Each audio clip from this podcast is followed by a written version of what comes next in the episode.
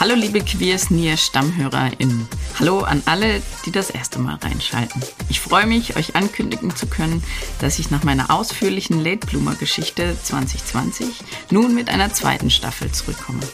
Danke an alle, die mir geschrieben haben und mich gebeten haben, nicht aufzuhören. Ihr habt's geschafft.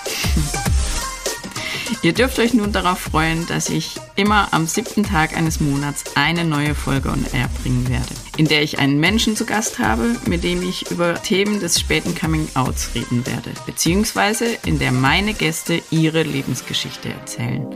Seid gespannt. Ich bin es auf jeden Fall. Ich freue mich auf alles, was kommt. Bleibt gesund in dieser Zeit. Bis bald. Eure Martina.